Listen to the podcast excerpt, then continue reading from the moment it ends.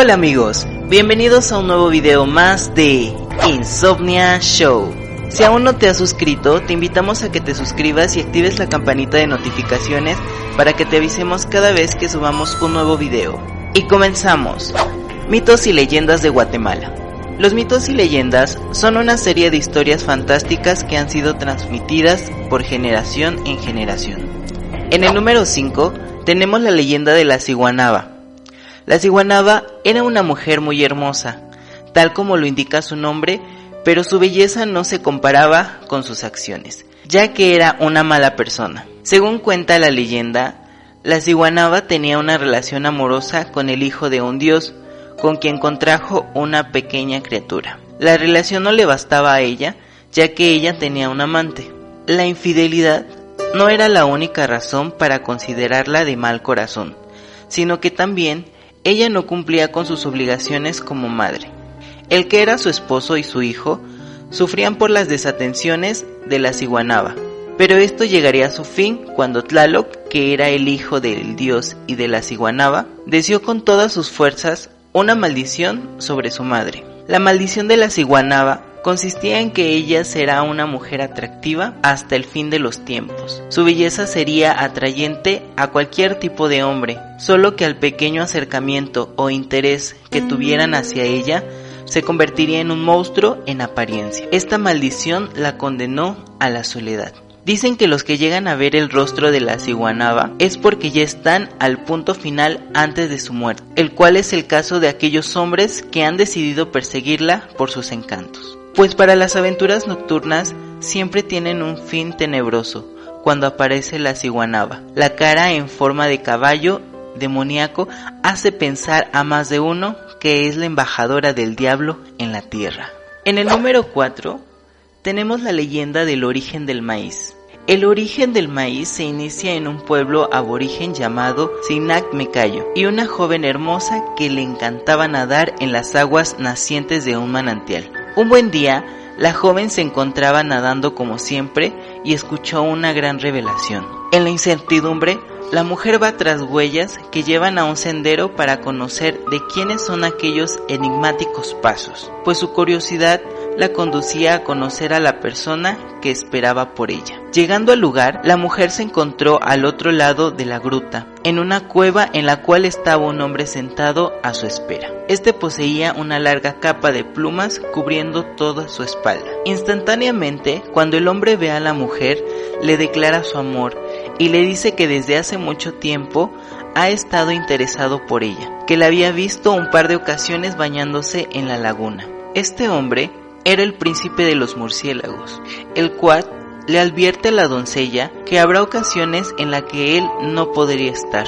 A pesar de esta advertencia, ella acepta su petición y se casa. Su disposición ante aquel extraño fue una sorpresa, pues más que por amor, pura apariencia de un acto de hechicería. Posteriormente, el príncipe de los murciélagos y la doncella celebraron sus bodas, a lo cual a pocos días comenzaron a suceder cosas muy extrañas. Los cultivos fueron invadidos por plagas de ratones, arrasando con toda la comida del pueblo. La situación se estaba saliendo de las manos del rey en ese entonces, el cual era el comarca que tuvo que interceder. Él llamó a su hija para que realizara una labor importantísima.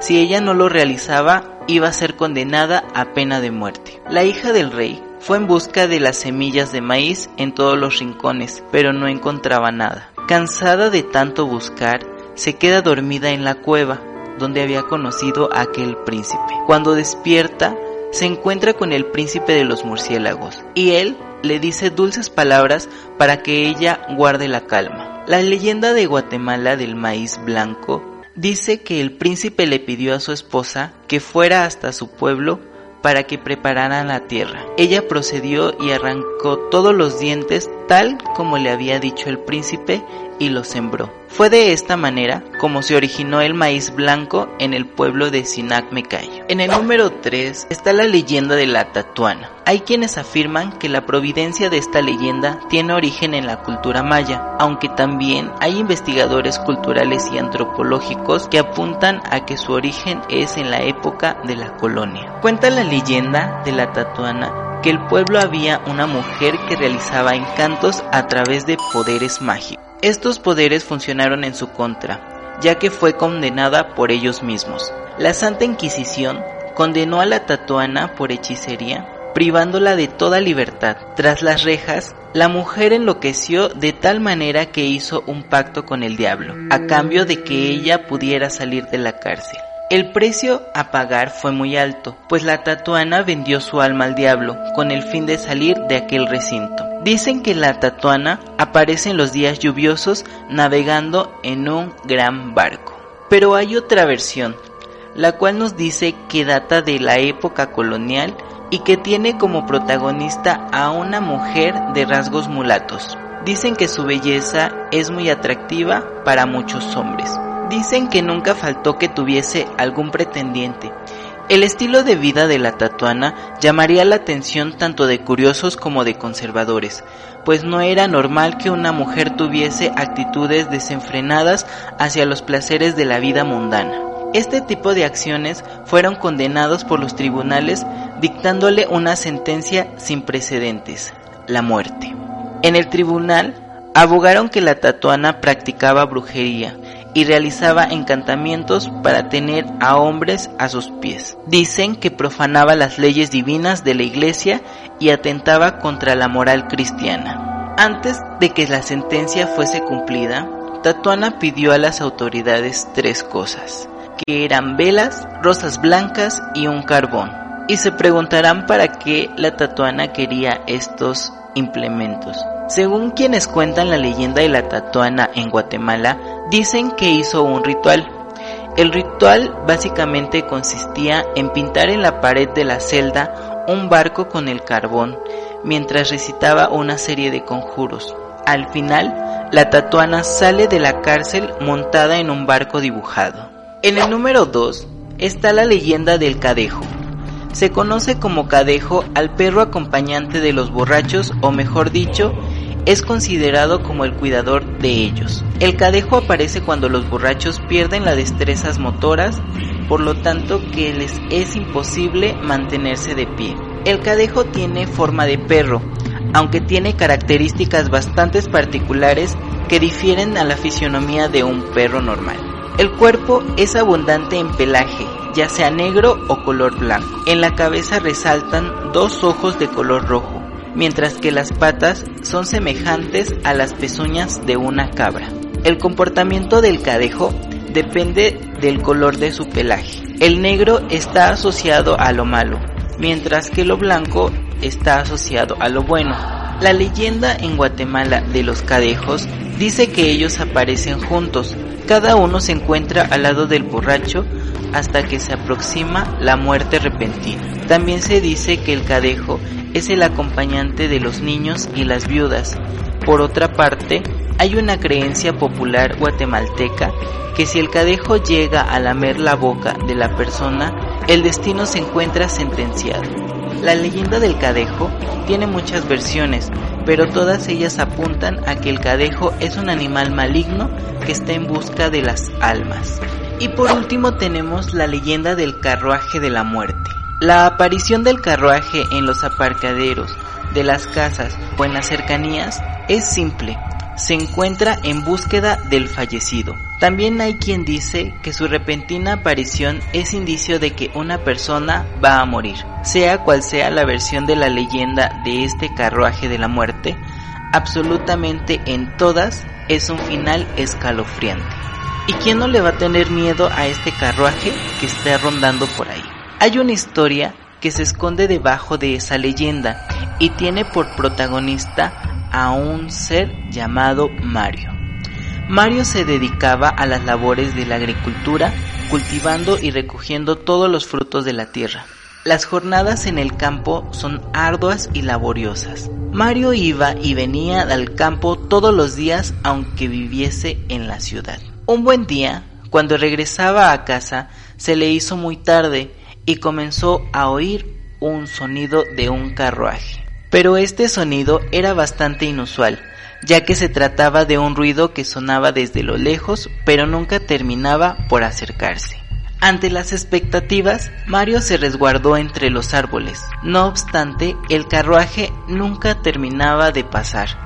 La ansiedad de Mario fue en aumento, cada vez sentía más miedo y terror, ya que él estaba esperando y el carruaje nunca pasaba. Este no aparecía en ningún momento. Así pasaron las horas. Mario nunca se dio cuenta que se había quedado dormido en aquel paradero. El frío de la madrugada lo despertó y en ese momento comenzó a recapitular todo lo que había sucedido por la noche. Con los pelos de punta, Mario se va a su casa deprisa con temor de que se le apareciera este carruaje. Al día siguiente, Mario tenía un manojo de dudas por lo que él había pasado en la noche. Entonces decide contarle a un pariente lo que sucedió. Este le responde con la leyenda popularmente conocida en el pueblo sobre ese carruaje de la muerte. Un espanto que suele escucharse a toda velocidad y busca a la persona que había muerto.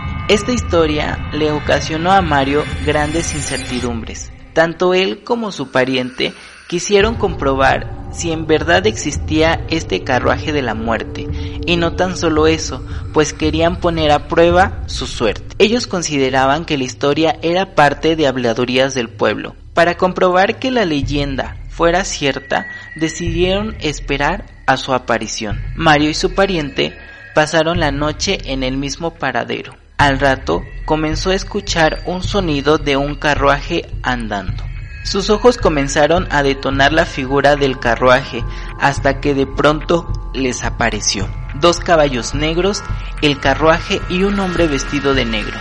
Al momento que les apareció, Mario y su pariente se desmayaron. La historia de Mario y su pariente fue conocida por todos, ya que ellos nunca pusieron en duda la existencia del carruaje de la muerte, pues ahora evitan andar por aquellos lugares a altas horas de la noche. Las historias del carruaje de la muerte, o también conocida como el carretón de la muerte, es una de las leyendas que siempre se mantienen en la mente cuando uno va caminando por esos pasajes solitarios en Guatemala. Escuchar una carreta y el respirar de unos caballos que nunca llegan es sin duda alguna un susto sin precedentes. A pesar de que esta persona esté sola o acompañada, la carreta puede llegar hasta el lugar en su búsqueda. Si bien Mario y su pariente tuvieron mucha suerte para contar la historia, ya que hay otros que no han podido contarla. Y la pregunta es, ¿dejarías tu fortuna a la suerte?